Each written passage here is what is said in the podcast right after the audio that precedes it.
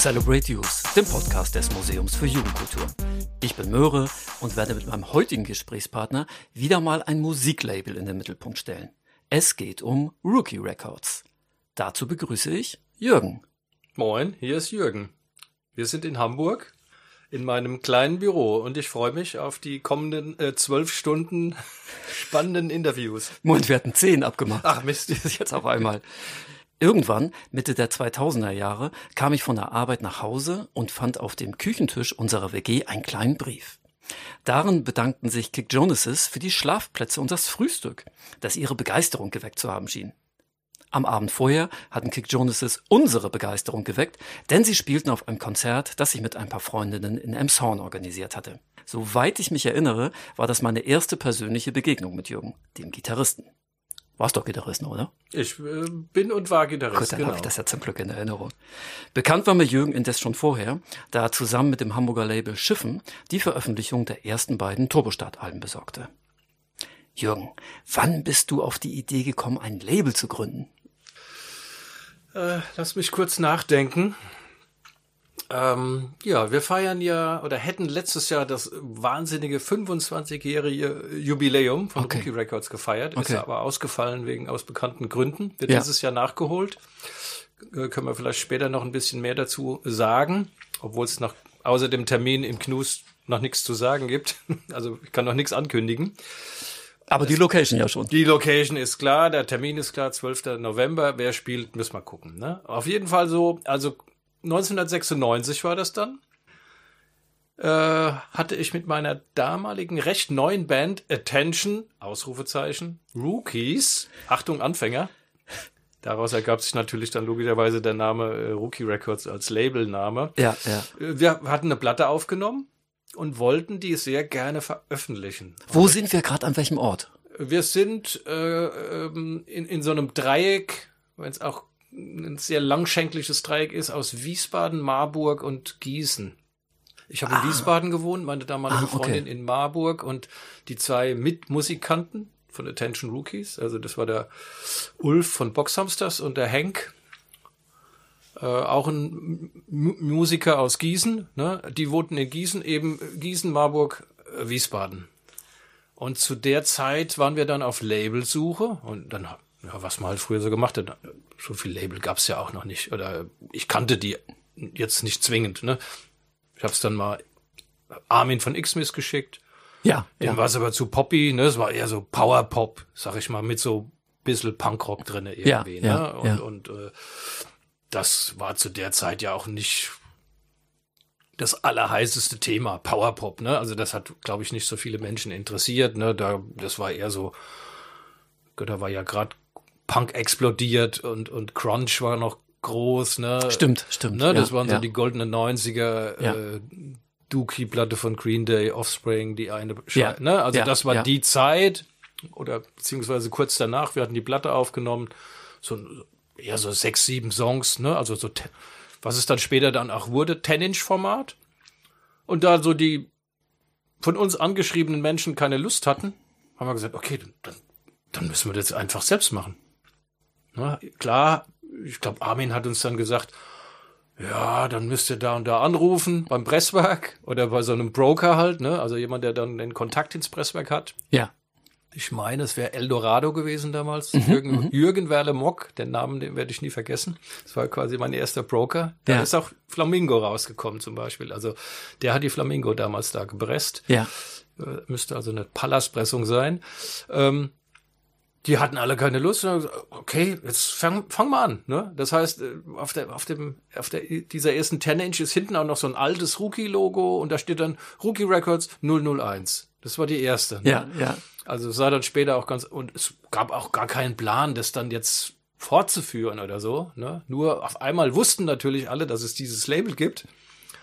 Ne? Und dann die Geschichte mit Olaf und äh, Turbostart und äh, Flamingo, ne? das war dann so das nächste. Und dann auch alte Spermbirds und Walderelf-Platten, die dann nochmal neu aufgelegt wurden.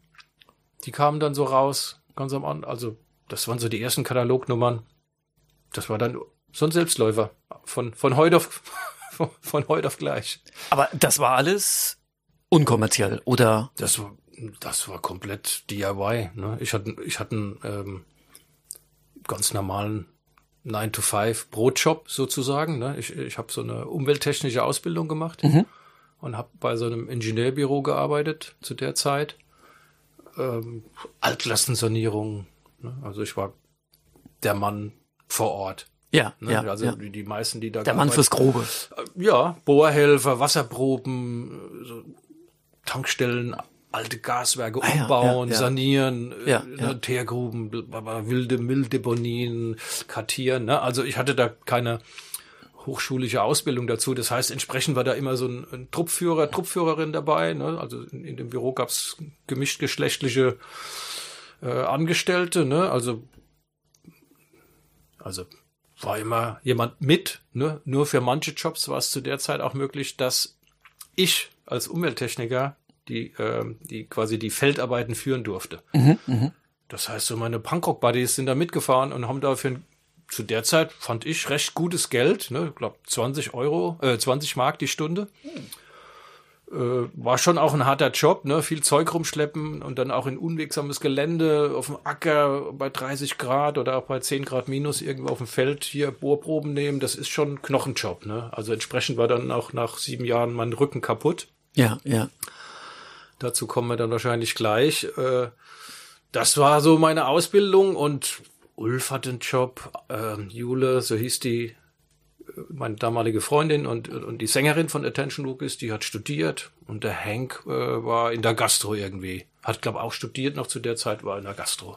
Das heißt, Gewinnerzahl, äh, Gewinnerzielungsabsicht, wie man so schön sagt, war nicht vorhanden. Natürlich, natürlich waren wir froh, als dann später die 500 Platten verkauft waren. Ne? Das wollte ich gerade sagen. Irgendwie müsst ihr den Laden ja finanziert haben. Also zumindest die ersten Pressungen vorfinanziert. Ja, die haben wir vorfinanziert. Ne? Ja, also ja. Ulf hat immer einen ganz guten Job gehabt. Er hatte auch kein Problem gehabt, da was vorzustrecken sozusagen. Und ich hatte auch Ersparnisse und wir gesagt, komm. Und dann, bis die Sachen dann alle verkauft waren, hatte jeder sein Geld wieder und da waren wir so auf Null sozusagen. Ne? Also da hat niemand ein Geld verdient. Die Platte hat der Stoffel von Steak Knife hat die aufgenommen. Sind wir da nach Richtung Saarbrücken gefahren. Das Cover hat der Fapsig auch von Steak Knife gemacht. Das war so ein, so ein Karton, ne? so, ein, so ein Kartonpapier, so ein dunkles. Ja, ja. Riesig groß, aber dann mit so drei Farben Siebdruck. Also wirklich aufwendig. Mhm. Und dann wurde das so ausgeschnitten und gefaltet. Und hattest Klingt, du klingt nach Arbeit. Ey, mit dem Tapeziermesser 500 Cover schneiden, ey. Ja. Was für eine Qual, echt. Ne? Es sah natürlich top aus und oh, verschnitten. Da konntest du wieder einen Bogen wegschmeißen. Ja, war natürlich dann versaut. Wurde dann so, so zusammengesteckt. Es war so ein Faltsystem. Ja, ja. Unglaublich aufwendig und viel zu billig verkauft, glaube ich, da. Aber war egal. War wirklich egal.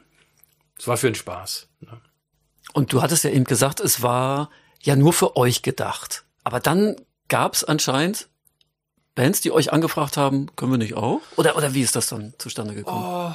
Ja gut, also das mit dem mit dem Walter Elf äh, Spermbirds Backkatalog und dann auch erste Kick Joneses Platte, die kam ja auch schon 97. Da das war ja naheliegend, Das- ja. ne? Das also die CD kam dann die erste Auflage der CD kam noch bei einem äh, Freund damals raus. Die, die LP habe ich dann gemacht. ah, okay. Ne, dann okay. war oft, dass man so ich habe später auch hier Terrorgruppe und Bottrops und so rausgebracht. Ja, als, als ja. CD äh, das Medium war. Ne? Ich habe Vinyl Ja. gemacht. Von Fundamental habe ich von der Blechdose äh, und so weiter. Das wird ganz oft gar nicht mehr gewusst. Fischer Technik 7 Inch, Bottrops, die, die, die drei Platten, die Jacho da mit seiner Band gemacht hat. War ganz oft, dass äh, ich, ich wollte keine CDs machen oder so. Es hat mich nicht groß interessiert. Also von manchen habe ich, klar habe ich eine CD gemacht, aber äh, mein Herz war dann schon immer beim Vinyl. Ne? Warum? Ja, ich bin ja mit Vinyl groß geworden. CD, das war mal suspekt, ne? Also ich mochte das, dass dieses Auflegen, wenn es dann so ein bisschen knistert und knirscht oder was und dass die Platte auch, na klar, du kannst auch eine CD ablieben, ne? Dass die Spuren hat und dann springt Ja. und nicht mehr richtig. Es geht bei einer CD natürlich auch, aber bei einer Platte ist es, weißt du, wenn der, wenn, wenn ich so meine erste Clash rausziehe, am Rücken sehe ich das schon gar nicht mehr, weil der Rücken nicht mehr da ist. Der ist so aufgelöst. Ja. Ne? Von immer wieder rausziehen und da anfingern.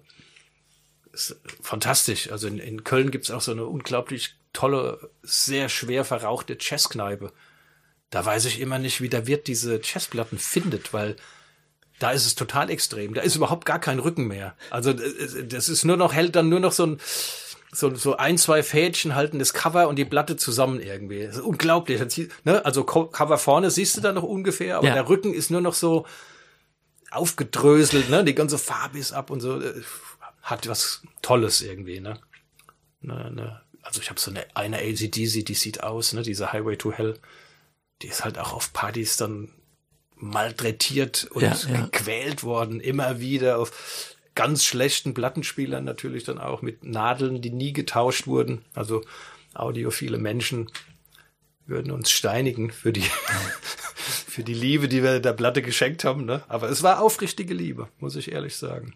Und äh, du wolltest aber darauf hinaus, wie das dann sich quasi entwickelt hat, so aus so einem, wir sind Freunde und machen deshalb was mit zusammen, aber eigentlich ist das immer noch der Grundfaden, ne? Also so diese dieses Netzwerk, ne? Der ja. Helge Schreiber benennt es ja immer so schön Network of Friends. Ja. Das ja. ist auch bis heute noch so. Ne? Nur ist die ist das Netzwerk größer geworden.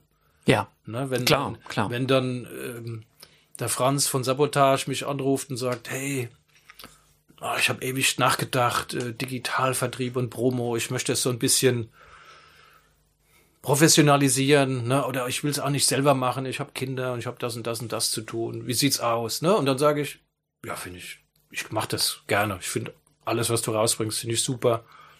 Lass uns das zusammenarbeiten irgendwie, ne? Also es ist bis heute so geblieben und so war es ja dann auch mit ich wüsste jetzt das Datum nicht mehr genau, ne? Äh, 99 hat dann Dickie Hammond angerufen, ne? Von mhm. Leatherface. Sagt, äh, eine neue Band. Er ist bei Leatherface ausgestiegen, ne? Das war ja dann die Phase, wo Stubbs alleine Gitarre gespielt hat.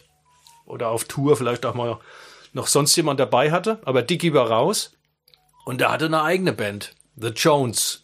Das war dann so die erste Band, auch von außerhalb Deutschlands und so, ne? Und wo ich dann äh, wo ich dann auch nicht so genau wusste, hey, was mache ich denn jetzt mit denen? Muss ich denen jetzt Geld bezahlen oder gebe ich denen einfach Platten oder so? Ne? Ja, und ich wusste ja. auch nicht, klar, Dickie Hammond, das war so für mich ein totaler Held, ich fand den ja unfassbar als Gitarre und wir wurden dann auch später Freunde und so, ne? Aber ich hatte keine Ahnung. Ich habe dann immer, dann habe ich mal den Aston von Bostunic gefragt, hey, wie, wie, wie machst du das denn normalerweise? Ja, gib dem 20 Prozent von der Auflage und dann ist, sind die immer zufrieden. Ja, ja. Ja, also betriebswirtschaftlich wart ihr doch noch nicht so Ach, ausgefuchst. Was, das war, äh, also wie hieß das dann? Also ich habe das auch nie angemeldet oder irgendwas. Ne? Also das, das, beim Finanzamt wird das unter Liebhaberei gelaufen. Ne? Ja. Hättest du Gewerbe angemeldet, nach einem, zwei Jahren hätten die geschrieben, haben sie noch alle Latten am Zaun, das können wir gleich mal wieder abmelden, diesen ja. Scheiß hier. Ja, ne? Ja. Sie machen ja nur Minus. Ja. Ne? Aber, und so war es ja dann auch später noch. Ne? Also ich war dann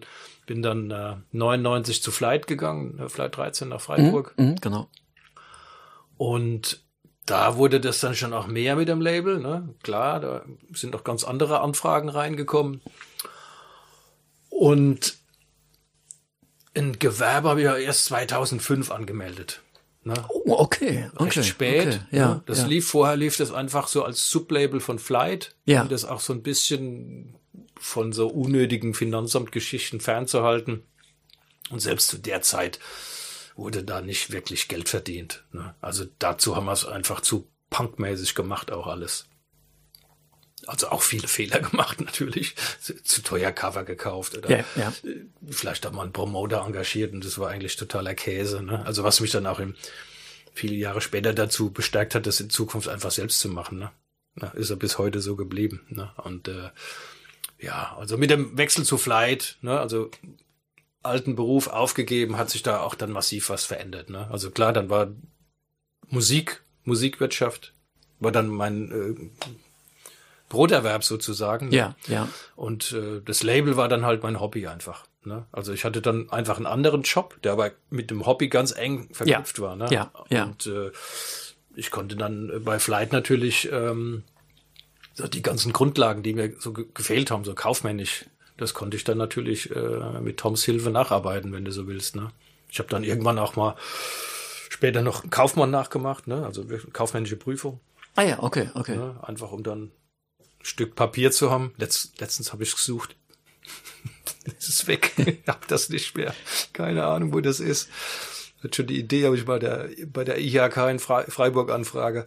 So, ah, das müsste die Prüfungsklasse, ah, ich kann mich nicht genau erinnern, 2004, 2005 gewesen sein. Schauen Sie mal bitte mit dem Namen Schattner, ob Sie da noch irgendwas, ob Sie da noch eine Abschrift des Prüfungszeugnisses haben, weil ich habe das, hab's einfach nicht mehr. Ne?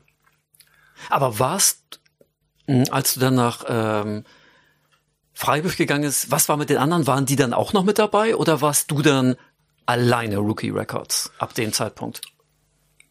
Ähm, wenn man ehrlich ist, war das eigentlich immer allein mein Label. Okay. okay. Also klar, bei den, bei den Attention Rookies Platten haben die Attention Rookies zusammen an diesen Covern gearbeitet. Ja, ja. Das war klar. Ne? Aber sag mal, bei den, Sp zum Beispiel bei einer Turbostart, äh, jetzt nichts gegen Hank, Ulf und Jule oder so, die haben, hatten da schon nichts mehr mit zu tun. Okay, da war ich ja. ja dann auch schon in Freiburg und dann ja, ja.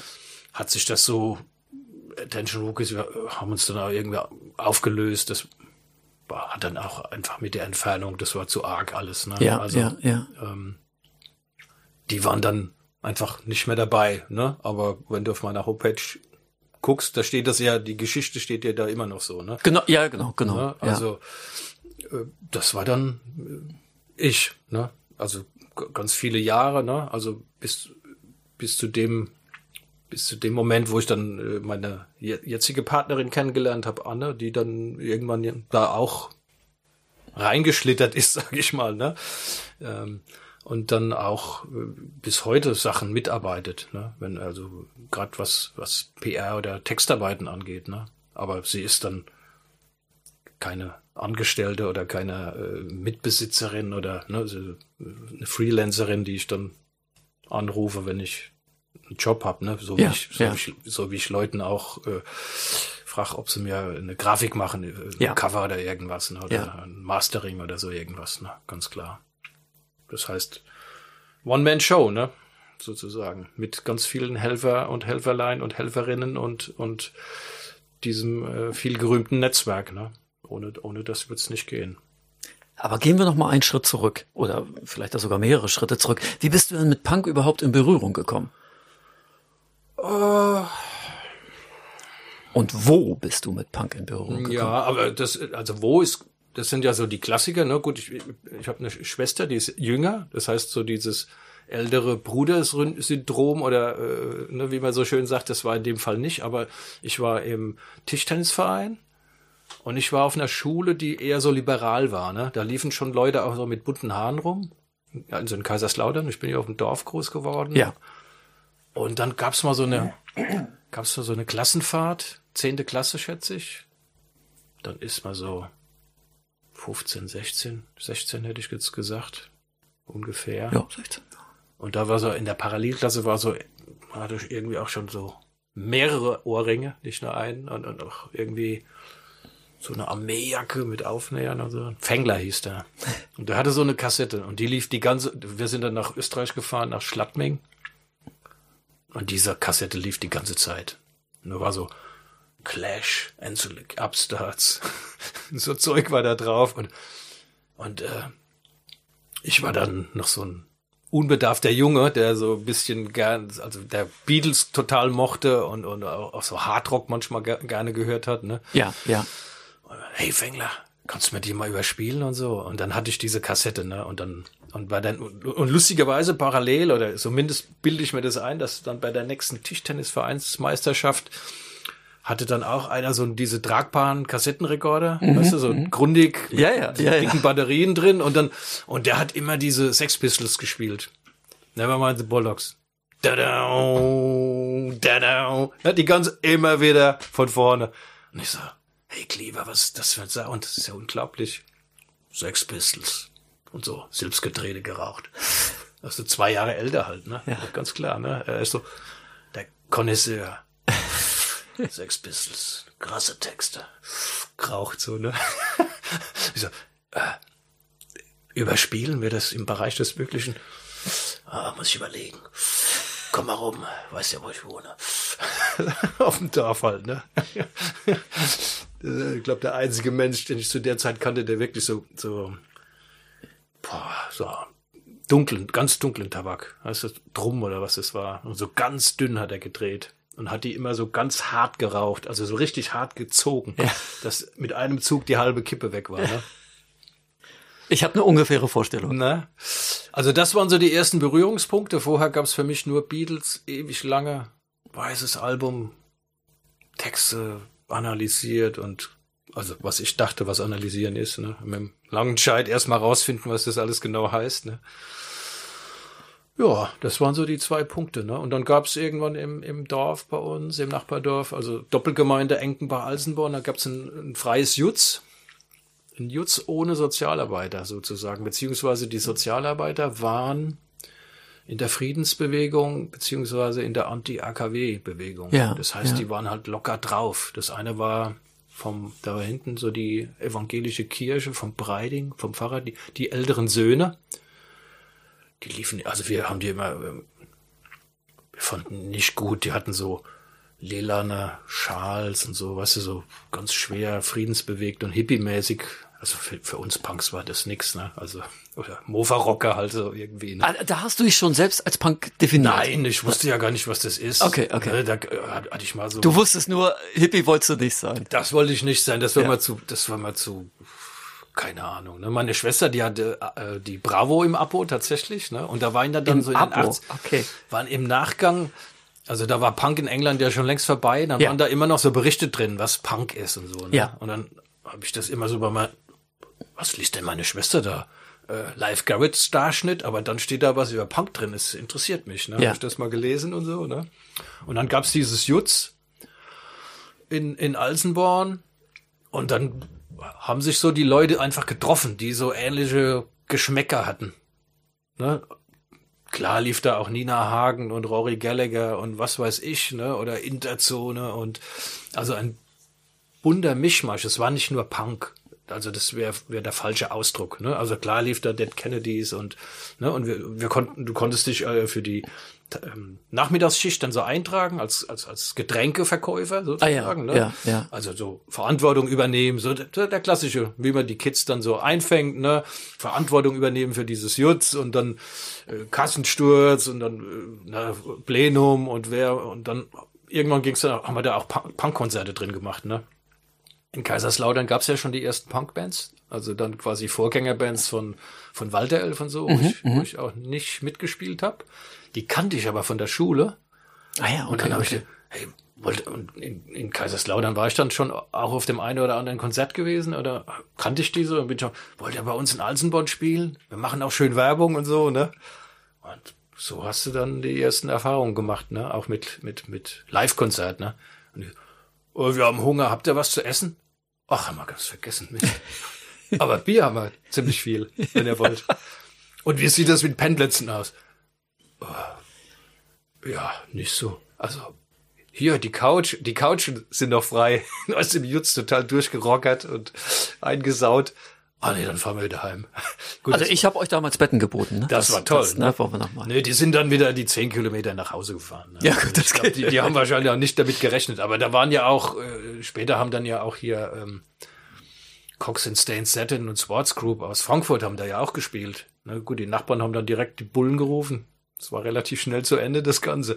Und auch da hat man nicht so richtig dran gedacht, dass die noch irgendwo pennen wollen vielleicht. Also wir, wir gingen davon aus, dass sie wieder nach Frankfurt fahren. Ja. ne? Aber so lernst du natürlich dann einfach. Ne? Ah, du hast eben gesagt, äh, in der Bravo stand drinne, ja, was Punk eigentlich bedeutet. Wir reden jetzt ja ganz viel über Musik. Ja, also was bedeutet Punk denn darüber hinaus für dich? Oder hat es damals bedeutet? Mm.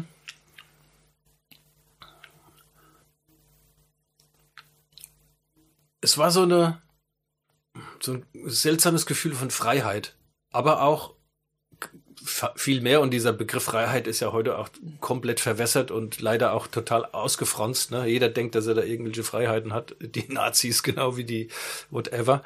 Ne? Also deshalb würde ich dann lieber sagen, ähm, ich suche den Begriff noch, aber es war so ein Netzwerk, komme ich immer wieder hin, also so, ein, so, so eine Gemeinschaft, ne? also so eine Gang, wenn du so willst. Und da, da waren nicht nur äh, Männer drin oder junge Männer, es gab auch ganz viele Girls, Frauen, junge Frauen bei uns. Also es war nicht so, dass sie dann immer nur als Anhängsel von jemand da Mhm, waren, mhm. sondern die waren auch eigenständig, die haben auch Sachen alleine gemacht oder so, ne? Aber, aber wenn wir irgendwo hingefahren sind, wenn's wenn die, manchmal war es ja so, dass die noch einfach jünger waren, also noch nicht 18 oder noch nicht Ja. 16, Ja. die durften dann manchmal einfach nicht weg. Ne? Wenn wir, wir gesagt haben, wir fahren jetzt zu, zu Slime nach Saarbrücken Ja, mit dem Zug, ja.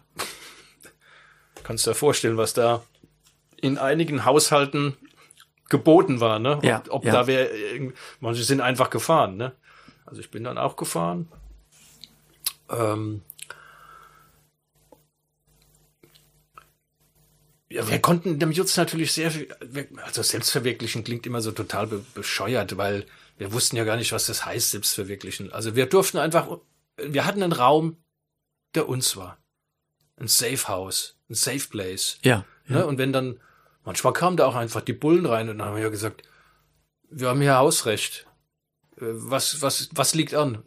Wie, wie Hausrecht? ist unser Jutz, äh, Jutz e.V. und äh, ich habe äh, die Tagesschicht heute. Ja. Sie müssen mit mir voll, oder wir rufen den Chef an. Und die sagt, äh, wie jetzt? Also, wenn sie hier, wenn es keinen äh, speziellen Grund gibt, hier rein und jetzt hier rumzunerven, dann müssen sie uns erstmal sagen, was Sache ist, ne?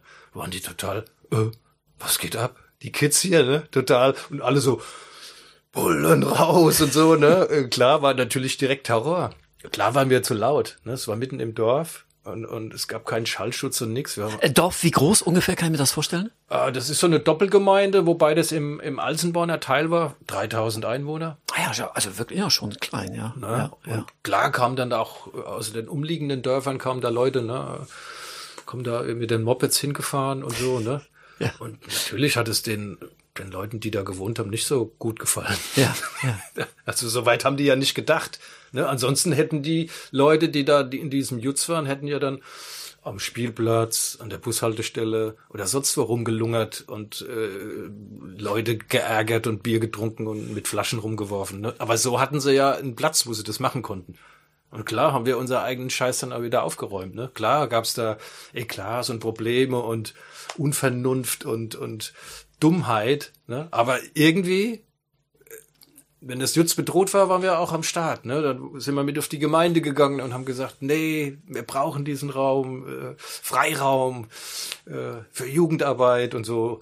Und äh, irgendwann war das wirklich bedroht und dann äh, haben sich einige von den Nachrückern, eben dann nicht die, die älteren Boys da aus der Friedensbewegung, sondern wir haben uns in den Vorstand wählen lassen. Dann Ja, war es wirklich ja. unser Jutz, ne? Ja, ja. Auch wenn das dann gar nicht so lange mehr ging, weil viele waren dann irgendwann 18 weggezogen, was weiß ich. Ne? Also Ja, in, ja. dem Dorf wollte ja dann auch keiner bleiben oder so, ne? ja. Ähm, so war das einfach. Ne? Also und deshalb ist da ja so ein Safe Place, ein Freiraum, ein, ein, ein Raum für Austausch von kruden und wilden Gedanken natürlich und von, von mir aus auch anarchistischem Gedankengut oder was auch immer. Also, also sowas kannte ich einfach nicht. Ne? Also ich, ich kannte sowas einfach nicht. Ich fand's, fand's äh, fantastisch. Ich finde auch, das klingt super sympathisch. Also Ach, vielleicht ist es jetzt auch total rosarot gesehen. ja, aber ist ja okay. und das ist okay. überhöht und über die Jahre komplett verklärt und f- vielleicht war es dann auch 90 Prozent dann nur blöde, Saufen. blöde, blöde Sauferei, jetzt mal nach runtergebrochen. Aber immerhin, 10 Prozent Nachdenken ist ja auch. Ja, ja. Ich kann mich erinnern, wir lagen da oben auf dem Acker. Der Bauer hatte irgendwie frisches Heu gemacht. Und das, war, und das war nicht so diese, diese riesigen Rollen, die man heutzutage kennt, Ja, sondern die wurden ja. noch so als Quader aufgetürmt. Ja, Also, also ja. man brauchte echt ein bisschen Geschick, um überhaupt hochzukommen. Das waren so vier, fünf Meter. Und dann lagen wir da oben. Gut, geraucht haben wir dann nicht, weil wir wussten, ne, jetzt So viel Unvernunft da doch nicht. wir hatten Bier mit und so und dann da in den Sternenhimmel geguckt und dann überlegt, wie das im richtigen Kommunismus wohl funktionieren würde. Und dann haben alle, alle zehn dann gleich gesagt, also ich werd Künstler dann. Und alle so, ja. Na, ich so irgendwann, aber irgendjemand muss das auch mit dem Müll machen. Und alle so, ich nicht. Also wir kamen da sehr schnell an, an, an unsere Grenzen. Ne? Aber äh, also ich fand's toll einfach, ne? Und dann klar, und dann war ich ja dann auch viel mit dieser Kaiserslautern-Gang einfach unterwegs. Ne? Das, Ja, war, ja. das war so der entscheidende Punkt. Die Dorfband, mit der ich gespielt hatte. Sechserpack von 84 bis 85. Ähm, hat sich aufgelöst. Mhm. Ich weiß gar nicht mehr, der Klaus ist nach Berlin, so die üblichen Sachen. Ne? Ja, und und ja. Beppo, ähm, Klammer, Walter Elf Swinburns, hat mich gefragt, ob ich bei äh, Walter Elf Gitarre spielen wollen würde. Mhm, Ja, und dann ging das natürlich nochmal ganz anders zur Sache, ne? weil die waren ja schon bekannt und dann äh, haben wir die erste Platte aufgenommen, wo ich ja, also die Single gab's schon, da bin ich ni- nicht drauf, ne? aber diese heute oder nie, das war ja dann meine erste richtige Platte. Die, Ja, die, ja. Ne? Also Attention Rookies war ja, äh, was weiß ich, acht, neun Jahre später oder Ja, so. ja, ja, ja. Also das war dann so ein einschneidendes äh, Erlebnis natürlich, ne? Und da hat sich das ja nochmal komplett verändert, ne? Aber du wolltest ja über die Anfänge wissen. Dann ist auf jeden Fall Enkenbach-Alsenborn. Und später dann Kaiserslautern ist so der, der, der Ursprung allen Übels, würde meine Mama sagen. ja, die, die, die, die meint das nur scherzhaft. Ja, das will ich, das will ich meinen. Die findet es okay. Aber wann hast du dann mh, so gemerkt, dass so Punk oder Musik, dass das mehr ist als eine Freizeitbeschäftigung? Also, dass du das vielleicht irgendwann mal beruflich machen könntest oder dass es auf jeden Fall mehr, mehr Raum au- einnehmen kann? Ja, das war tatsächlich ja mit dem, mit der Aufgabe des umwelttechnischen Berufs. Ja, ja. Ne? Also ich, man muss es mal konkretisieren, weil manche fragen dann, "Äh, bist du Techniker oder was? Hast du studiert? Sag ich, nee, Techniker musst du gar nicht studieren, kannst du so eine Fachschule machen. Aber ich habe eigentlich nur einen UTA, umwelttechnischer Assistent. Ist so ähnlich wie MTA, FÜTA, CTA, was ist da so alles? Ja, ja, Ne, so ja. diese klassisch auf Labor ausgerichtet. Ja, ja. Aber bei mir war das so ein äh, ganz neuer Lehrgang. Das ging dann so, wie gesagt, ich bin dann in so einem Ingenieurbüro gelandet. Als ich dann zu Flight 13 gewechselt bin, und das war genau die entscheidende Phase, ne? Es gab in dieser Umweltfirma eine Umstrukturierung aufgrund dieser, ähm, wie heißt das schön, Arbeitsplatzbeschreibung ISO-Norm 9001 FF. Ich konnte nicht mehr der Truppführer sein. Ich konnte nicht mehr der verantwortliche Feldarbeiter sein. Okay, Das heißt, okay. es musste immer eine Geologin mitfahren. In dem Moment ähm, war natürlich so ein Stück Freiheit auch wieder dahin. Sind wir schon wieder bei dem Ausdruck. Also ich leg die Bohrpunkte fest an der Tanke, ich mach, mach alles. Meine Buddies machen die Bohrungen, ich helfe dann mit, ich mache die Bodenansprache, ich fülle die Proben ab. Wir übernachten in Freiburg, was weiß ich, äh, bohren da zwei, drei Tage an der Tankstelle rum, packen unser Krempel ein, fahren wieder nach Hause. Das war, ab dem Moment war das gestorben. Ne? da Okay, musste okay. immer ein Geologe mitfahren, Geologin mitfahren. Und dann ähm, musste ich noch mehr so diese Knochenjobs machen. Und mein Rücken war eh schon am Arsch. Und gedacht, okay, das, ich glaube, das kann nicht so weitergehen. Ja, und, ja. Und dann ratterte das schon die ganze Zeit. Und dann war es tatsächlich so, ähm, ich habe es mit gerade letztens mit Tom dann auch nochmal nach, äh, äh, wie, wie sagt man so schön, nach, nachgedacht, wie das wohl wirklich war. Und es war auch, glaube ich, so. Da habe ich schon bei Flight bestellt. Da hatte der Mail-Order schon. Ähm, und er war in Saarbrücken. Seine damalige Freundin kam aus, aus der Nähe von Saarbrücken. Mhm, Und ich war in Saarbrücken, weil eine Band gespielt hat, wo ganz viele Leute mitgespielt haben, die ich kenne. Frauenband, äh, Trixie und äh, Wendling und Jule auch wieder. Ja, und äh, Conny, genau. Peel. Und die waren Support von Turbo SEs. Ah ja, ja. Dann war ich auf dem Konzert und äh, ist ja der Tom. Was macht denn der hier, ne? Also, und dann, ich so, Tom, jetzt wirst du gleich krass lachen. Ich habe heute Nacht geträumt, ich würde bei Flight 13 anfangen zu arbeiten. Und er so, ach was, das ist totaler Käse. Wir brauchen ja gar niemand. Wie kommst du denn da darauf? Und dann habe ich ja gesagt, Tom, was weiß denn ich? Ich glaube, ich könnte mir das vorstellen. Ich habe da Bock und so, ne? Und äh, ich fand ihn schon immer sympathisch und vom Telefon und alles, ne? Und am Schluss vom Abend natürlich mit fünf Bier on top, ne? Irgendwann dachte er dann so, ja, also ich habe jetzt nochmal nachgedacht und ich rede auch nochmal mit den Boys and Girls zu Hause. Ne? Also er hat ja dann auch schon Angestellte gehabt.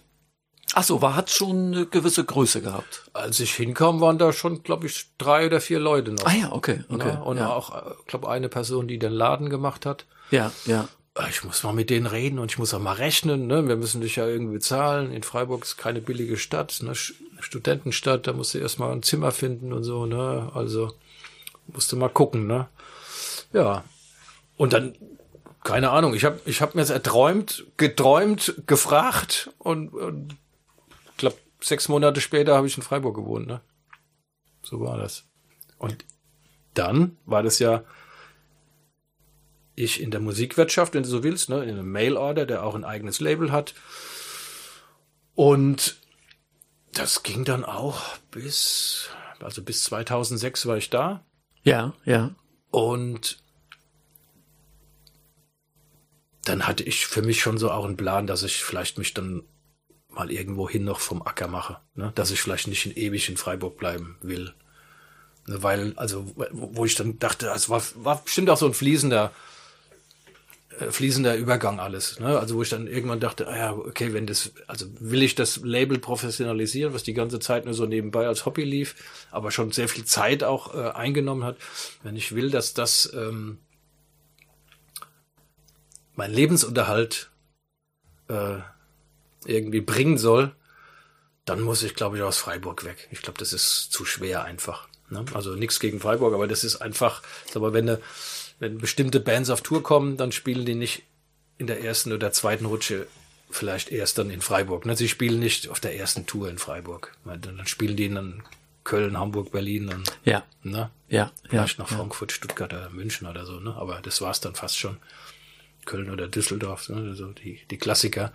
Und Freiburg kommt dann erst an nächster, nächster Stelle. Ne? Ja. Also ich meine, da haben immer Bands Station gemacht, wenn sie in die Schweiz runtergefahren sind und, und, und, und alles klar. Hast da auch Leute kennengelernt, ne? Aber in Köln hatte das, war ich ja dann danach sieben Jahre und Ja. in Hamburg hat es nochmal eine andere Qualität. Also dieses, Natürlich. ne, dieses Netzwerken ist dann noch, noch mal ausgeprägter gewesen. Und dann, ja, ging's nach Köln dann, ne? Und das war dann der Mo Moment, wo ich gesagt habe, okay, jetzt probiere ich das. Jetzt probiere ich, von dem Label zu leben.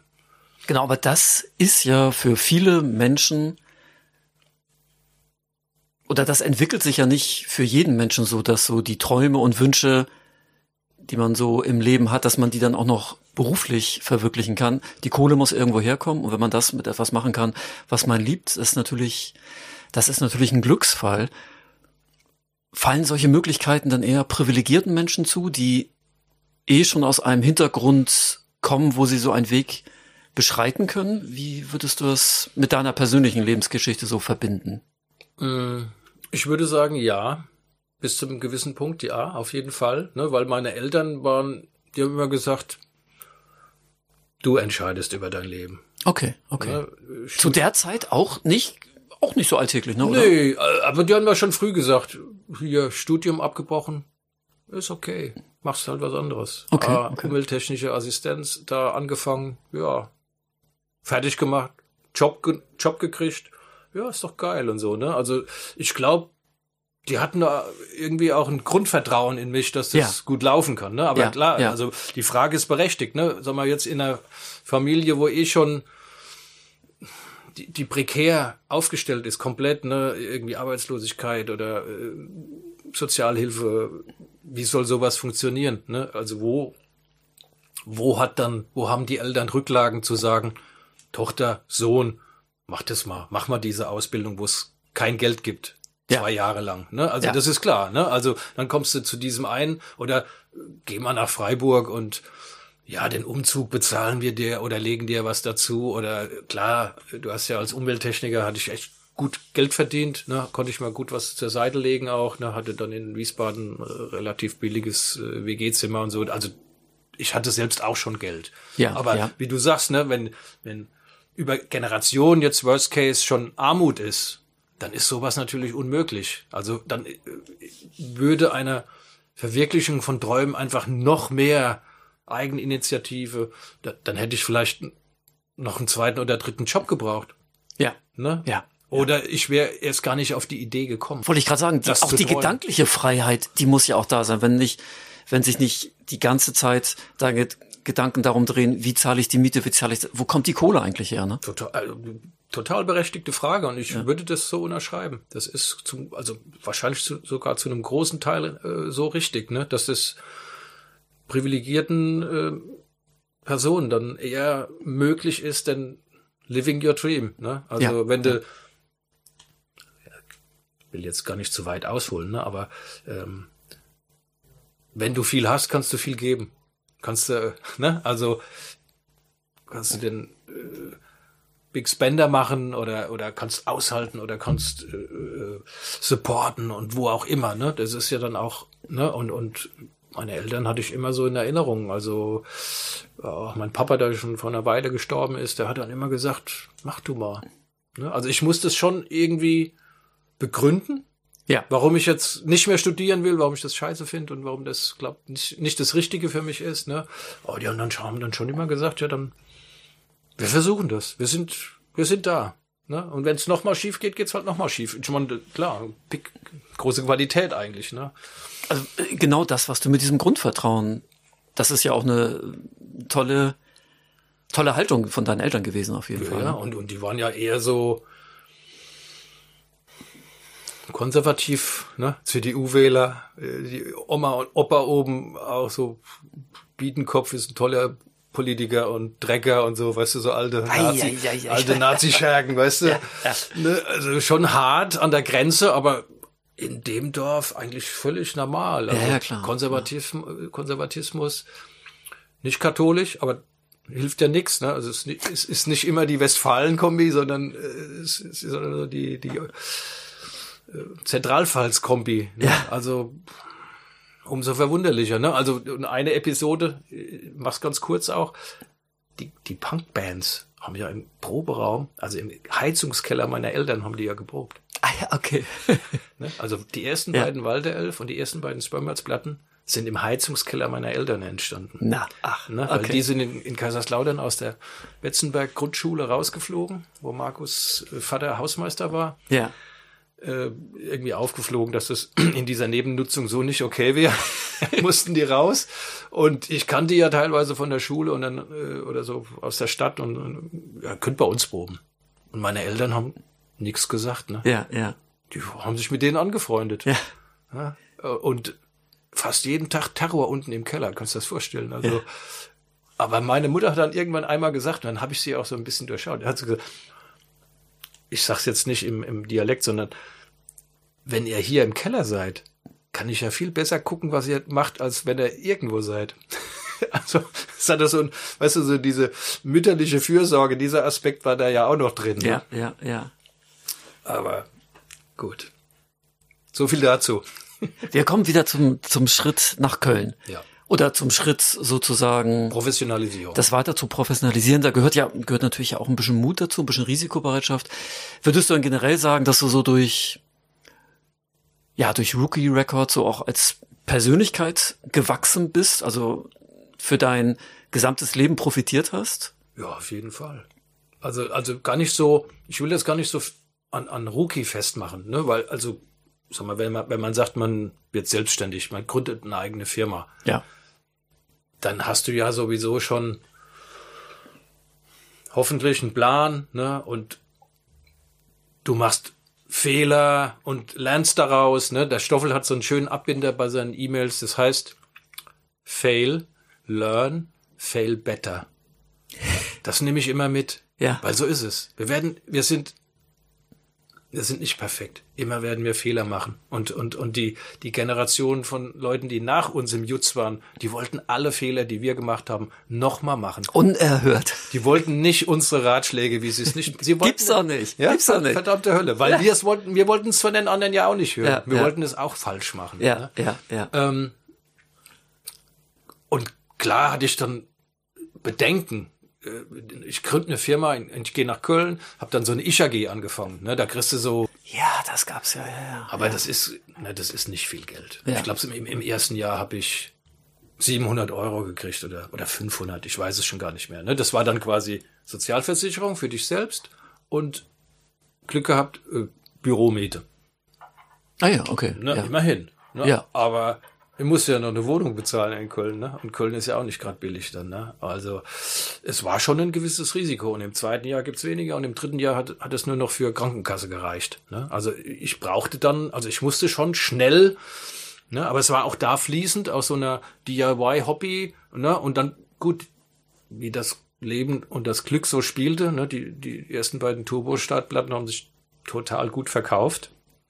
Zu Recht. Ne? Und auch die, die, die Walter Elf und Spermbirds Reissues, ne? also X-Mist wollte die nicht mehr machen und wie Byte wollte die dann irgendwann nicht mehr machen. Der Katalog, ne? bei Walter Elf war es naheliegend, bei den Spermbirds, die haben dann irgendwann gesagt, ja, mach du das doch, dann ist es in der Family, dann bleibt es in der Family. Ja, ja. Und das war natürlich immer, hast du immer so einen Grundstock gehabt, muss man so sagen. Und 2006 habe ich auch angefangen, äh, Sachen digital einzustellen. Und ich muss sagen, hätte ich das damals nicht gemacht. Also es gibt ja so Puristen, die sagen, digital ist scheiße, mache ich nicht. Wäre der Laden schon lange zu. Digital hat mir sowas von den Arsch gerettet. Und, und schon am Anfang. In, inwiefern kannst du es? Ja, monetär. Ja. Das ja. ist, äh, das ist, ins, ich habe natürlich einen riesen Katalog inzwischen, ne? aber das sind, wir, kann sich jeder selber ausrechnen, aber wir, wir reden nicht von Hunderten von Euro im Monat, sondern eher von Tausenden von Euro, die ich dann klar mit den Urheberinnen und Bands dann teilen muss, ne? Aber das ist schon so ein Grundstock. Und es war am Anfang okay, schon in okay. Köln relativ schnell ging das, ne? ja, Weil dann, ja, ja. da wurde ja auch noch mehr runtergeladen und nicht so viel gestreamt, ne? Also die eine, Stimmt, ja. ne? Da wurde Ja. noch viel mehr runtergeladen. Ja. Und dann hatte ich so, ich glaube, allein von Spermbirds hatte ich jeden Monat 100, 200 Euro. Und ich immer so? Ist ja total verrückt. Ja, ja, ja. Wie krass ja. ist das denn? Ja, ja, Und ja. also äh, und klar, die Bands haben sich auch gefreut, ne? Und und entsprechend war das, also das stand auch dann nie auf der Kippe oder so. Also auch die letzten zwei Jahre mit Pandemie, das hat hat, hat vielleicht auch nochmal andere Gründe, ne? Gab es dann so Corona-Hilfe und Neustadthilfe Plus und wie das alles heißt. Ne? Ja, ja, ja. Ähm, kommen wir vielleicht später noch zu. Aber in der Phase, wo, wo es dann drum ging, aus der, aus dem Hobby eine funktionierende Selbstständigkeit zu machen, war natürlich eine Unsicherheit. Ich wusste nicht genau, ob das gut geht oder nicht, aber hatte da bestimmt auch mal so ein paar schlaflose Nächte, aber insgesamt dachte ich, ich glaube, das, das klappt. Ich glaube, das klappt irgendwie. Ja, ich hatte da auch so ein Gottvertrauen, hätte ich beinahe gesagt. Hast du auch von zu Hause mitbekommen? Anscheinend, ja, vielleicht war es das auch, ne? Klar, und dann äh, war ja Anne auch an meiner Seite. Wir sind ja dann auch zusammengezogen in Köln und so. Und dann, klar, äh, kann man sich dann auch gegenseitig Logisch, ja, stützen und klar, Mut machen klar, und so, ja, ne? ja, ja. Wir haben dann natürlich, und, und gerade in der Phase äh, war ja noch so eine Findungsphase. Was ist denn Rugi dann genau? Ne? Später kam dann noch Ge- Musik, genau, Musikverlag dazu, genau, noch genau. Promotion-Tätigkeiten. Genau, genau, und, ja. ne? Also das ist ja dann auch relativ schnell gewachsen, ne? Und al- alleine hätte ich das ja eh nicht geschafft. Ne? Also da gab's dann, wie gesagt, Anne so als äh, Texterin und, und, und den, den Horst, der das äh, Logo erfunden hat und so weiter und so fort. Ne? Also und dann äh, Bieber, der damals ja schon bei Fly 13 war, kennengelernt. Der wurde dann ja quasi mein Herstellungsbroker und alles. Und später dann hat er ja auch eine eigene Presse gehabt und so. Also fantastisch. Ne? Irgendwann rief dann Gerhard an, den ich von aus den 80ern noch kannte. Hey, hast du mal über Ver äh, Musikverlag nachgedacht und so weiter. Ne? Also unglaublich. Ne? Also es war so, fließend und alles in so in, in so eine Richtung. Ne? Also ähm, es fühlte sich stimmig an irgendwie. Ne? Also es, nicht künstlich. Also Ja, nicht, nicht ja. so, dass ich mir dann ich glaube, letztens hat auch einer gefragt, ja, wie ist es dann bei der ISHG? Da muss man doch so einen Businessplan vorlegen, bla, Hatte ich nicht, ganz ehrlich. Habe ich irgendeine Scheiße geschrieben. Hatte keinen Businessplan. Wusste ja gar nicht Betriebskennzahlen. Na klar, wenn du BWL studierst, hast du nach zwei, drei Semestern hast du eine Ahnung, was du machen musst. Aber bei mir kam das ganz viel so aus dem Bauch. Klar, bei Flight auch viel gelernt, ne? Und, und vielleicht dann auch einfach äh, Glück gehabt, kann auch sein. Richtige Entscheidungen getroffen. Ne? Hätte ja damals sagen können, Turbostadt, nö, gefällt mir nicht, mache ich nicht. Ja, aber war ja cool, ne? Ich war mit Kikis in Neumünster und Turbostadt haben da gespielt, ne? Ich glaube, eins der ersten Konzerte noch, ne? Und Olaf war auch da. Und ich wahrscheinlich auch. Du warst wahrscheinlich auch da, ne? Ja. Und, und dann weiß ich noch, ähm, Peter kannte, kannte ja nur Peter Ja. bis dahin. Und dann nach dem Auftritt, oh, Peter, also wenn ihr mal eine Platte machen wollt, ne, dann. Und Olaf so, hey, Moment mal. und da haben wir so zusammen gemacht, so war das dann. Zu dem Zeitpunkt, wie, wie viel Veröffentlichungen hast du so im Jahr gemacht? Am Anfang ganz wenig. Also, wenn das mal, wenn das mal für dich genauer wissen willst, also also jetzt gar nicht für die Zuhörerin, sondern mal so für dich, du würdest, wärst, also am Anfang, ich glaube, es gab sogar in den 90ern mal ein Jahr, wo ich nix gemacht habe. Keine einzige Veröffentlichung. Okay, okay. Ne? Aber wie gesagt, das, das war ja auch kein Druck drauf. Ich, ich musste ja auch nichts machen. Wenn, Nee, klar, wenn ja, sich nichts ja. ergeben hat, hat sich nichts ergeben. Ne? Dann Ja. kam irgendwann, kam mal Jacho um die Ecke, ne? So, äh, Jacho und Archie kannte ich ja auch schon eine Weile. Ja. Ähm, die sind ja auch so krasse Kick Joneses-Fans und so. Und dann äh, willst du die, willst du die fundamental machen? Das war so 2003 oder 2004 dann. Ja, Ne? ja. Ich so, oh, ja, das ist eine gute Platte. Ja klar, mache ich die. Ne? Und dann war der Tom auch irgendwie mit dabei und dann später noch Blechdose. Die haben wir bei Flight im Hof, im Hof haben wir die, diese äh, Filmrollen gesprüht. Ja, ja. Der ganze Hof, Hof war eingesaut. Dann kam der Be Besitzer von dem Grundstück und hat uns so zur Sau gemacht. Wir mussten den Hof schrubben. War voll, alles voll mit Farbe. Wir hatten da schon was drunter gelegt, aber nicht so richtig, weißt du? Ja, ja. Vom Sprühen, so Spraypaint, kennst du ja, ne? Das kommt der Wind und dann, oh, Mist. Parkplätze sind jetzt auch rot.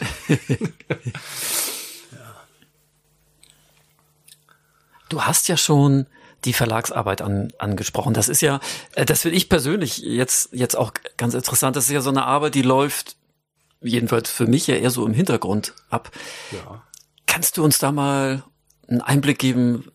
Ja, wie sieht deine Tätigkeit im Verlagsbereich aus? Was machst du da eigentlich? Ja, also ich hatte es ja vorhin gesagt, äh, mein, mein alter Bekannter Gerhard hat da angerufen, hat, mich so auf die Idee gebracht. Ich hatte tatsächlich vorher schon so ein bisschen überlegt, ob ich nicht auch mal so in diese verlegerische Tätigkeit einsteigen soll. Ne? Also allein vom Label machen wurde es dann auch irgendwann schwer, trotz digitaler Einnahmen. Okay, okay. Ne? Also da war irgendwann mal so ein, wo ich dann sagte, ah ja, klar, wow, also ich, ich bin, wenn ich alleine bleiben will, ohne Angestellte, festangestellte Mitarbeiterinnen und was weiß ich, habe ich, glaube so ein so einen Punkt erreicht.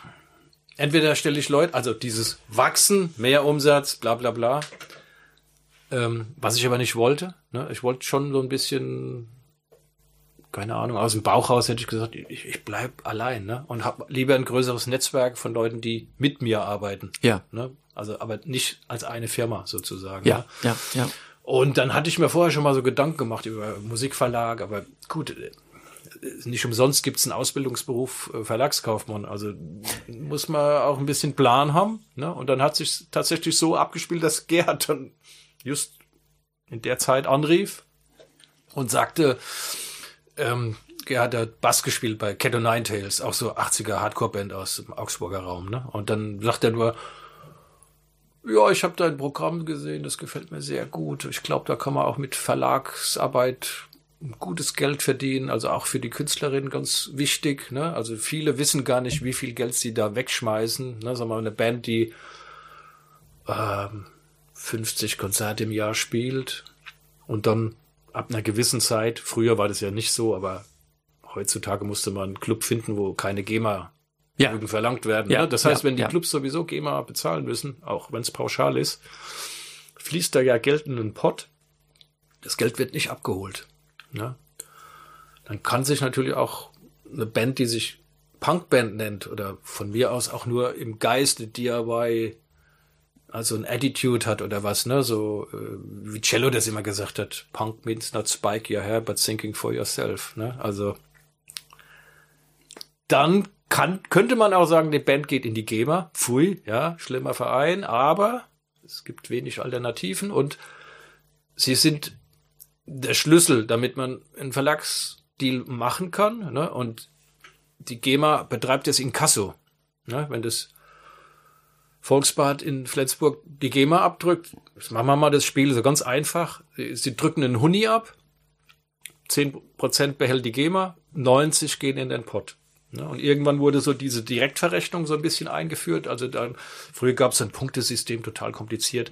Die großen, in Kürze, die großen Bands haben noch mehr gekriegt als in Zustand, die kleinen haben fast nichts gekriegt. Deshalb Ja. haben viele Punkbands auch gesagt, das ist Beschiss. Ja, ja, ja. Zu ja, Recht. Ja, ja. Irgendwann wurde das aber geändert. Das heißt, von diesen 90er haben dann die Bands 90 Euro gekriegt oder annähernd. Das ist super. Ne? Und wenn man dann überlegt, 90 mal 50 Konzerte, dann sind das schon viereinhalbtausend Euro. Und vielleicht haben sie ja auch mal Support bei Ärzten gemacht oder mit Hosen irgendwo gespielt oder mit Slime irgendwo. Ja, dann gibt's vielleicht sogar noch mehr als 90 Euro. Ne? Also Ja, ja. wir reden schon von Beträgen, die dann äh, zu berücksichtigen wären. Also entsprechend fand ich das auch an sich eine gute Idee. Ne? Also ich, ich will auch jetzt die Bands nicht nie überreden zu irgendwas. Ich erzähle ihnen das ganz offen und ehrlich, ganz transparent, so nach bestem Wissen und Gewissen und sage, müsst ihr selber entscheiden, ob ihr das wollt oder nicht, ob ihr in die GEMA gehen wollt, ob ihr mit denen was zu tun haben wollt, ob ihr einen Verlag braucht, ne? ob ihr äh, jemand braucht, der das Geld dann für euch quasi einsammelt, weil viele Bands sind ja, oh, scheiß GEMA-Liste habe ich wieder vergessen abzugeben, verdammt, oh, nee. Geht heute natürlich alles easy, digitale Schnittstelle, der Verlag meldet das, ne, dann, dann machst du, hast du vielleicht so eine Standard-Playliste Ja, ja. und dann gibst ja. du immer die ab. Ja, Fertig, ja, ja, ne? ja, und ja, die GEMA ordnet das, das Geld kommt, zum Beispiel vom Volksbad, die ordnet es zu, Künstlerinnen kriegen ihren Teil, Verlag kriegt seinen Teil. Ja, Fertig. ja, ja. Ja? ja. Win-Win-Situation. Das heißt, wenn der Verlag schlecht arbeitet, verdient der Verlag auch nichts. Ja, klar. Ja, Ja. Also ich finde, das, das Konstrukt selbst ist fair. Wenn der Verlag gut arbeitet, verdient der Verlag viel Geld, aber dann verdient der Künstler noch mehr Geld, weil Ja. die Anteile immer so gesplittet sind, dass Urheberinnen mehr kriegen als Verlag, was ich auch richtig finde. Ne? Gibt's natürlich Ja, noch, natu- ja, klar. Ne? Gibt's Ja. auch noch so administrative Deals, wo man dann sagt, man macht nur so diese dieses Controlling, aber dann sonst nix. Ja, dann sind vielleicht dann auch 10 oder 15 Prozent angebracht nur. Macht der Verlag mehr. Ne? Also was Verlag kommt ja eigentlich aus dem Notendruck. Das war ja früher mal die Idee bei einem Musikverlag, also für alle. Also Ich gehe jetzt mal nicht bis Mozart und so weiter, bis zu Anfängen der Not Notation zurück, sondern ich mache mal 50er Jahre ist immer ein gutes Beispiel. Leiber Stoller, ganz bekanntes Songwriter-Duo. Die haben nie in einer Band gespielt. Wie, wie können die Geld verdienen? Ja, ja. Über einen Verlag. Sie sind die Urheber. Ja, ja, klar. Ja, Die ja, aufwendenden Künstler, in dem Fall dann Elvis Presley und Johnny Cash und alle, spielen diesen Urheberinnen das Geld ein. Ja, Indem sie deren Stücke live aufführen. Ja, und ja, jemand, ja, ja, jemand ja. macht das in Kasso und jemand kontrolliert das. Ne? Und ich kann mich erinnern, in den 70ern gab es dann, hatte ich so Freunde, die haben in so Tanzbands gespielt, ne? so Top 40 Coverbands. ja, sehr schön, sehr schön. Ja. Die, die, bei uns hießen die dann die Lips und die, was weiß ich, die haben dann so Westernhagen und Ja, so. ja, ne? und, ja, äh, ja, ja, und klar. die sind immer montags, glaube ich, war das, oder lass es Freitag sein, haben die so diese in den Musikfachgeschäften diese blau-weißen Hefte gekauft. ja, Da waren nämlich die neuesten Hitparaden-Hits drin, notiert. Und das war dann notengedruckt. In dem Moment, wo du dann so ein Heft gekauft hast, hat Westernhagen Geld gekriegt. ja, Da kommt das eigentlich her. Ne? Gut, das gibt's heutzutage kaum noch. Diese Heftchen gibt's nicht mehr, ne? aber du kannst natürlich, äh, was weiß ich, haben wir uns einmal zum Spaß gemacht, weil wir so, uns so einen Traum erfüllen wollten. Äh, Walter Elf Songbuch, ne? auch mit Noten. ja. Und, und äh, ich glaube, dieses Ärzte-Songbuch, ich glaube, das ist durch die Decke gegangen. Das glaube ich auch. Ja, das Ne? glaube ich auch. Also, ja. wo man dann so mit seiner Wandergitarre dann äh, hockt dann am Ja. Lagerfeuer und dann Ärzte-Songbuch und dann Sascha und was weiß ich, ne, nachgespielt. Also da kommt, also da kam früher die ursprüngliche Verlagsarbeit her. Ne? Inzwischen, äh, die, die GEMA hatte ja nie gedacht, dass Bands ihre eigenen Songs aufführen. Ne? Also dieser Selbstaufführerstatus kam erst mit der Moderne, sag ich mal, ne? ab 60er vielleicht dann, ne? Beatles. Ja, die haben ja, am Anfang ja, ja, auch nur gecovert oder Stones. Das waren nur Coverversionen. Ja, haben ja, fast kein klar. eigenes. Repertoire gespielt. Ja, ne? das das, hat sich dann massiv geändert. Ne? Und ähm, ja, ich fand das immer eine, eine, eine spannende, spannende Sache. Also das, dieses Live-Controlling ist ein, ein wichtiger Punkt. Notendruck war es mal, ist es inzwischen nicht mehr. Dann natürlich diese Kopplungen, wie man so schön sagt. Also heutzutage auch eher so passiert nur noch selten. Äh, Musikexpress hat da eine CD-Beilage, dafür sorgen, dass ein Song deiner Verlagsband da draufkommt. Ja, ja, ja, klar. Ob ja. du dafür bezahlst jetzt erstmal oder nicht, ist äh, noch die ganz andere Frage. Ne? Aber allein da drauf kommen können, manche, bei manchen Punkerheftchen kann man sich einkaufen, bei anderen muss man es eher probieren mit Überredungskunst, dass jemand draufkommt. Ne? Also dann, wo es dann auch wieder Tantiemen zurückgibt.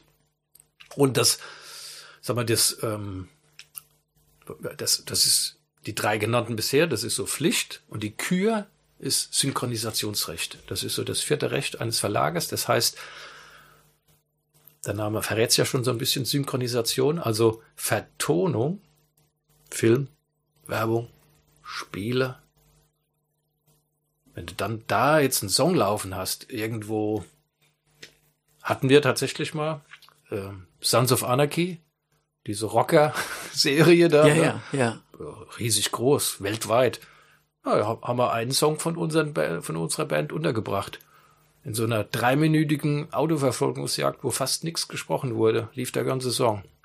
Und das ist natürlich dann richtig toll. Also die, die, diese Sync-Fee, so heißt es dann, also die Synchronisationsgebühr, die war erschreckend gering, ne, aber die Amis sind da auch gnadenlos.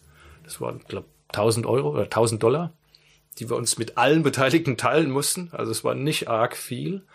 Aber jetzt im Nachlauf, also ich glaube, ich habe da oben noch die letzte Abrechnung liegen. Wir kriegen immer noch Geld, schon zehn Jahre her. Ja, ja. Streaming, DVD-Auswertung, Ja, interessant, ja, ja. äh, Ja, Kinofilm. Ja. Es ist unglaublich. Ne? Also wir sind nicht reich geworden damit, aber es ist wirklich ein nettes Zubrot. ja, ja. Und das ist die, die, die Kür, die wirklich selten passiert. Und äh, deswegen, sag mal, Fünfer im Lotto, hätte ich beinahe gesagt. Und das weiß, weiß man ja, wie oft das passiert. Nicht, Ja, sehr, nicht ja. sehr oft, ne? Manchmal auch kleinere Sachen, ne? Also das war jetzt unsere Referenz. Song bei Netflix gelandet, bei Ja, der Netflix-Serie ja, reingekriegt, ne? Aber ey, das ist jetzt kein großes Geheimnis, die, also die kannst du an drei Fingern abzählen, dass da nicht war, also dass wir da nicht viel Geld verdienen. Ne? Ne? Aber das gibt's ja auch dann noch kleiner, was weiß ich, äh, Tracks and Fields ist so eine so eine Schnittstelle, wo du Sachen ho hochladen kannst, wo Sachen gesucht werden. Manchmal auch so ganz Soundalikes, die suchen was, was klingt wie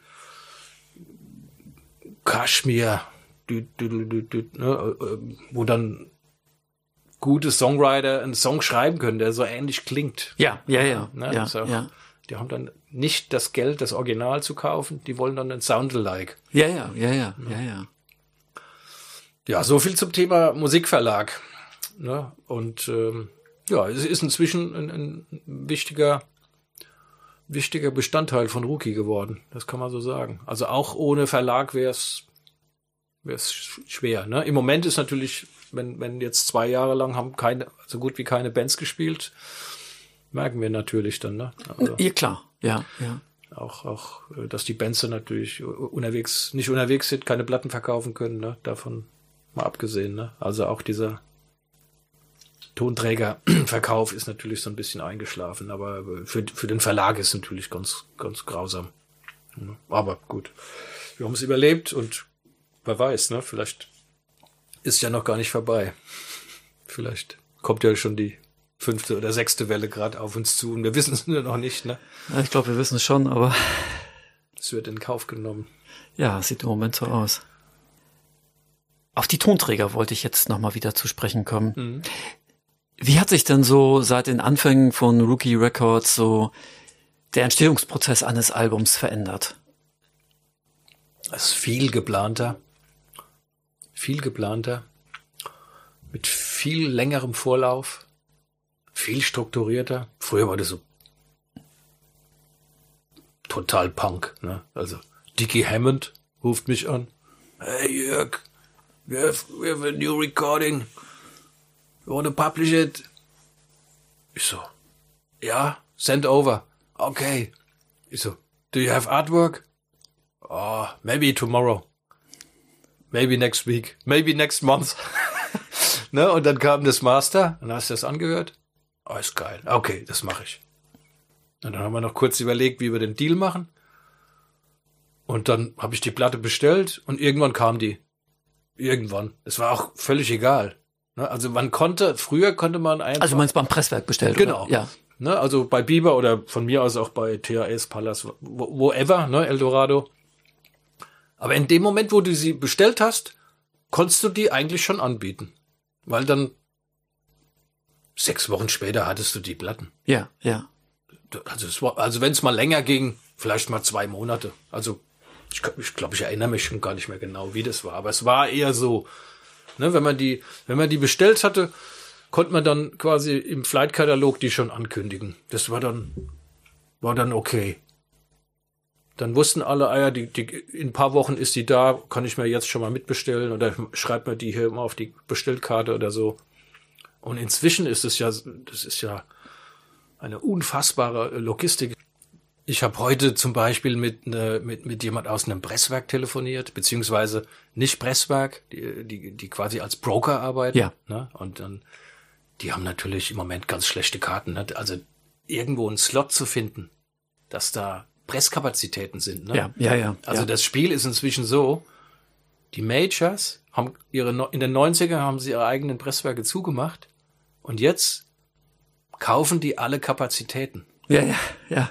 Und das Krasse ist, weißt du, wenn dann irgendwo in Frankreich das Presswerk, die haben dann 30 Maschinen am Laufen und fünf sind immer von Universal blockiert. Oder von Warner. Ja, Das ja. Will jetzt niemand die Arschkarte zuschieben, aber wir, wir können einfach sagen, generell Majors, ne? Ja, weil die ja. haben keine eigenen Presswerke mehr. Ja, ja. Vielleicht kommen sie ja nochmal auf die Idee.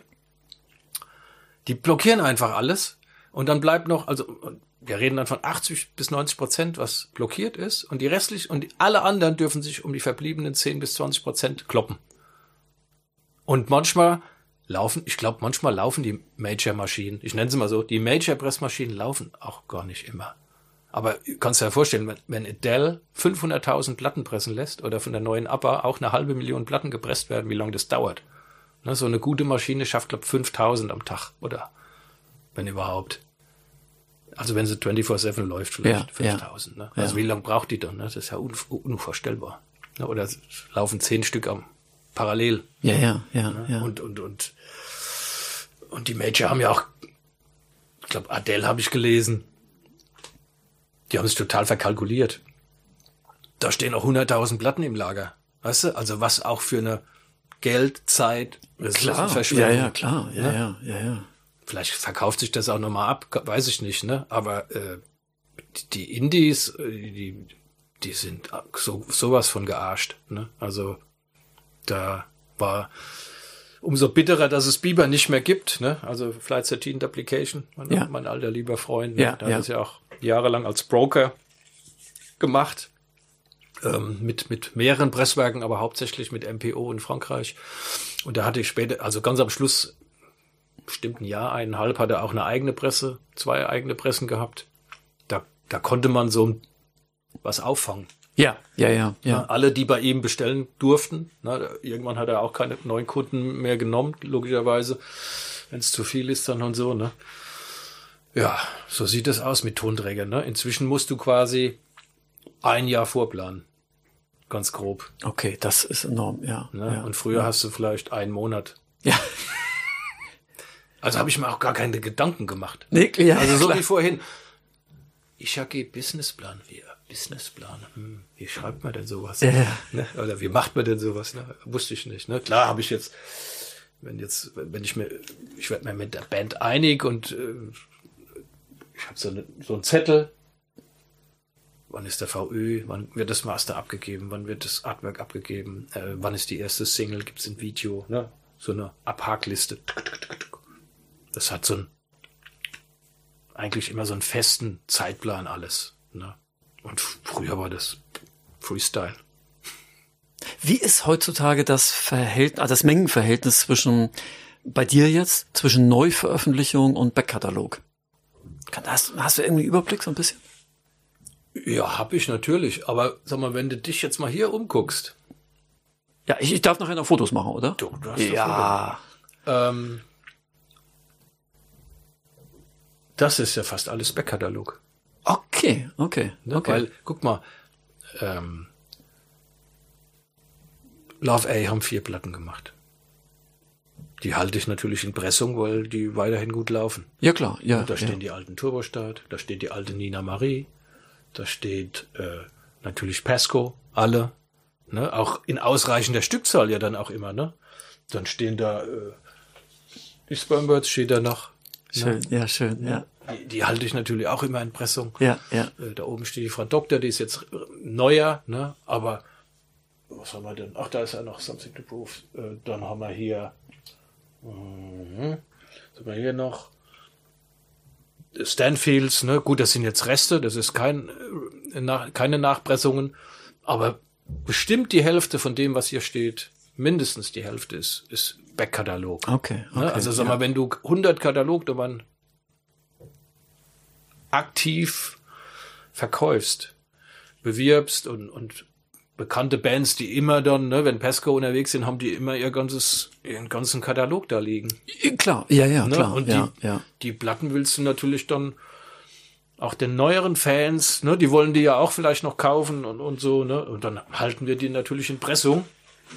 Entsprechend würde ich sagen, neu, also wenn man dann sagt, so letzte zwei Jahre, gut, jetzt ist Sondersituation Ja, wegen, wegen ja. Pandemie, ähm, haben, haben wir relativ wenig gemacht. Einmal vier und einmal fünf Releases, was sehr wenig ist. Ne? Dann ist es dann umgelegt auf vielleicht noch zehn Prozent, ne?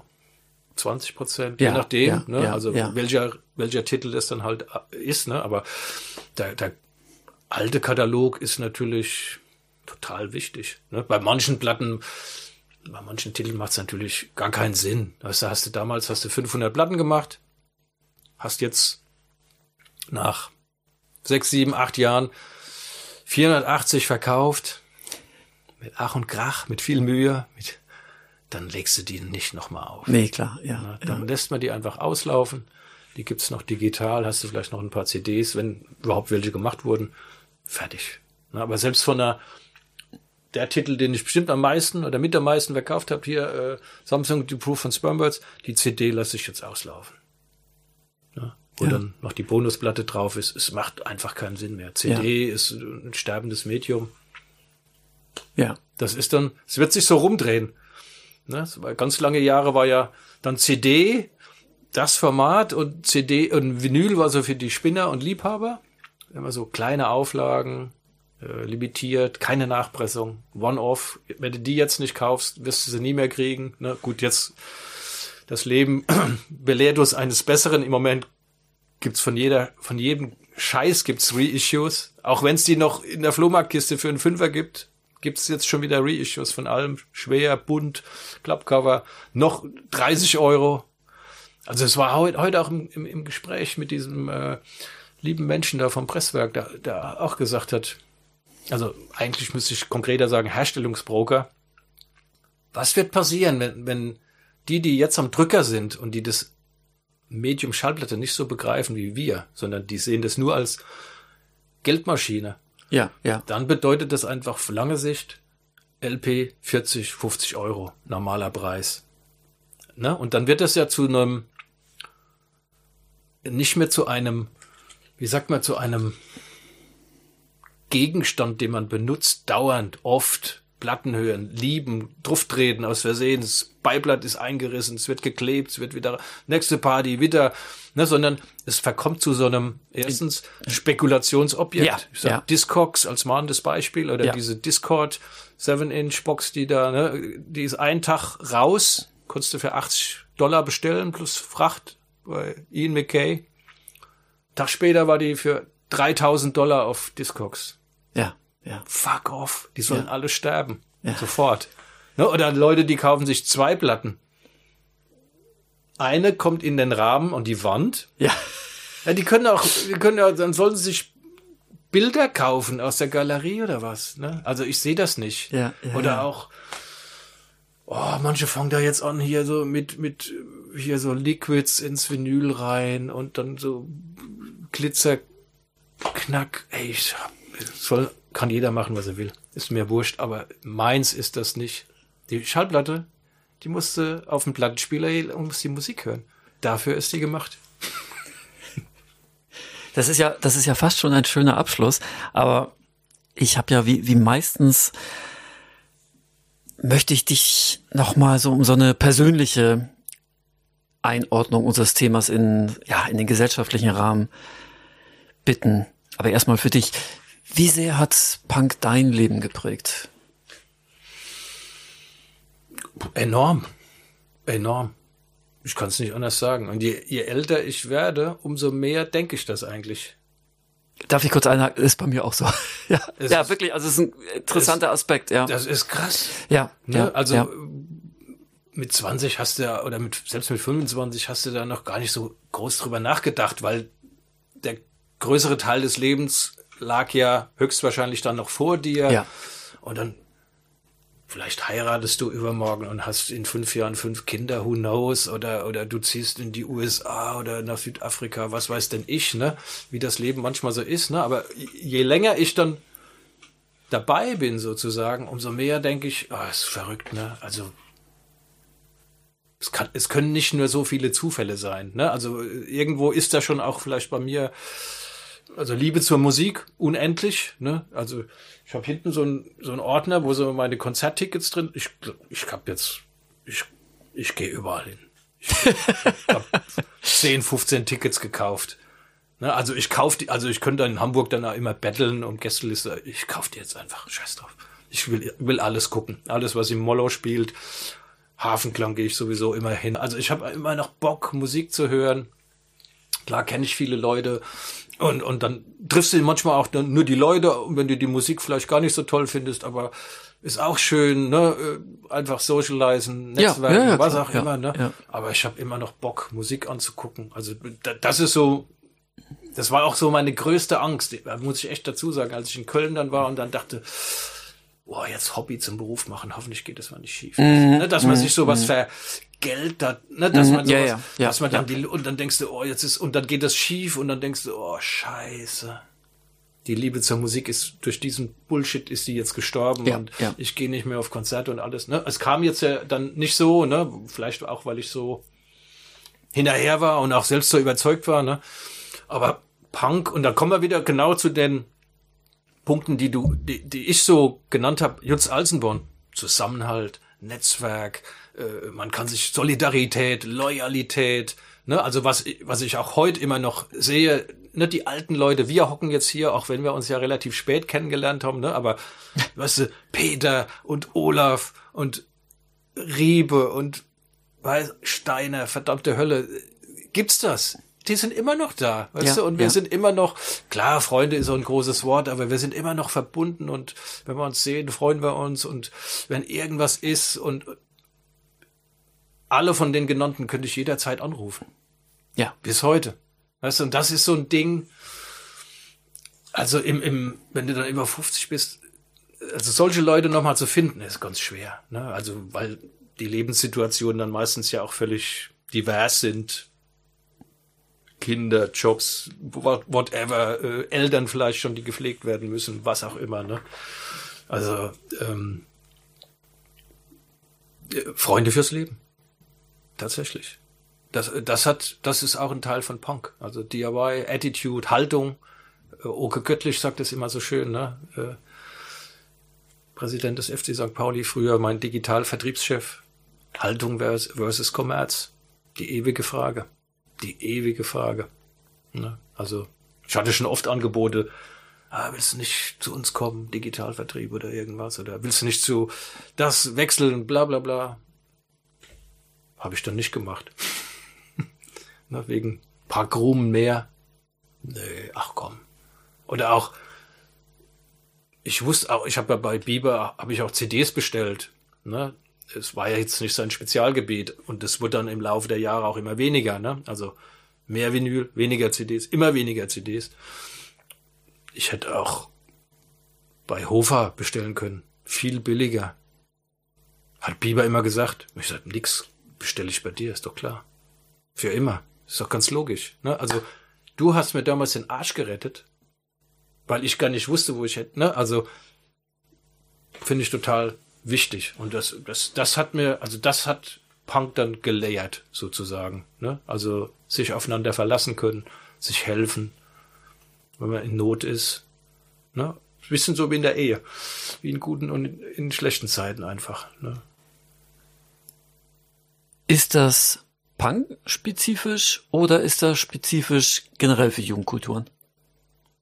Das gibt's bestimmt auch bei, bei, bei so Nischen Metallbands, Metalbands oder Rock'n'Roll. Da ist vielleicht das Setup ein, ein, ein anderes, ne? Da, da habe ich jetzt nicht so Einblicke, ne? Aber bin auf ähm, Facebook zum Beispiel mit Buffo befreundet, dem Manager von Tankard. Ja. Was der so postet. Bei mir kommt nichts weg, heißt seine Rubrik. So irgendwelche, alte Flyer voll was weiß ich, irgendwelche alte Konzertflyer oder, oder so Bilder äh, eher mit den Metallica-Jungs, als die noch keine Sau kannte und so, ne? Wo du dann denkst, ja, ist fast, fast wie bei uns. Also fast ja, wie bei ja, den ja. Punks irgendwie, Ja, ne? ist, ja. kann, kann schon übertragbar sein. Glaub schon. Ja, Jürgen, ich finde das ja so, ähm, ich finde das gerade so eine schöne, so eine schöne Stimmung. Ich finde, ähm, dass du diesen Freundschaftsgedanken und diese, dieses Gemeinschaftsgefühl nochmal so herausgestellt hast. Ähm, das, das finde ich gerade, das finde ich gerade sehr schön. Ich fand, was, was ich ja auch sehr interessant fand, so habe ich ja auch die Folge aufgebaut, weil mich das ja auch selber interessiert hat, ist nochmal so die Verlagsarbeit. Äh, das hast du uns ja schön dargestellt. Aber das hast du jetzt schön zum Abschluss gebracht. Ja, vielen Dank. du? Ja, vielen ja, Dank. gerne. Ja. Also, wie gesagt, also es- und ich habe ja vorhin schon gesagt, ich habe ich habe ja dein dein äh, Skript oder wie man das dann nennt, habe ich ja nur mal überflogen. Ich habe überhaupt gar keine äh, Notizen gemacht, aber ich glaube so das war so der erste Punkt, wo ich dann dachte, das will ich äh, will ich erzählen, ne? Also, das ist so Main Point. Es ist so, ne? Also Ist es ja auch. Ist, ist ja auch für mich so. Sonst wird mich das ja auch nicht so berühren gerade. Ja, auf jeden das Fall. Ist, äh, tolle Sache. Also wunderbar, dass ich äh, hier mein Herz öffnen durfte, sozusagen. Und meins berührt hast. Ah, schön. Dankeschön. Ja, gerne. Wenn ihr uns zustimmen wollt, wenn ihr Widerspruch habt, dann meldet euch unter celebrateuse at jugendkulturmuseum.de. Weitere Informationen über das Museum und die Themen von Celebrate Youth findet ihr auf unserer Seite jugendkulturmuseum.de. Werdet Teil des Podcasts, bringt Themen ein, stellt uns Fragen. Wir freuen uns auf alles, was kommt und vor allem auch auf die nächste Folge.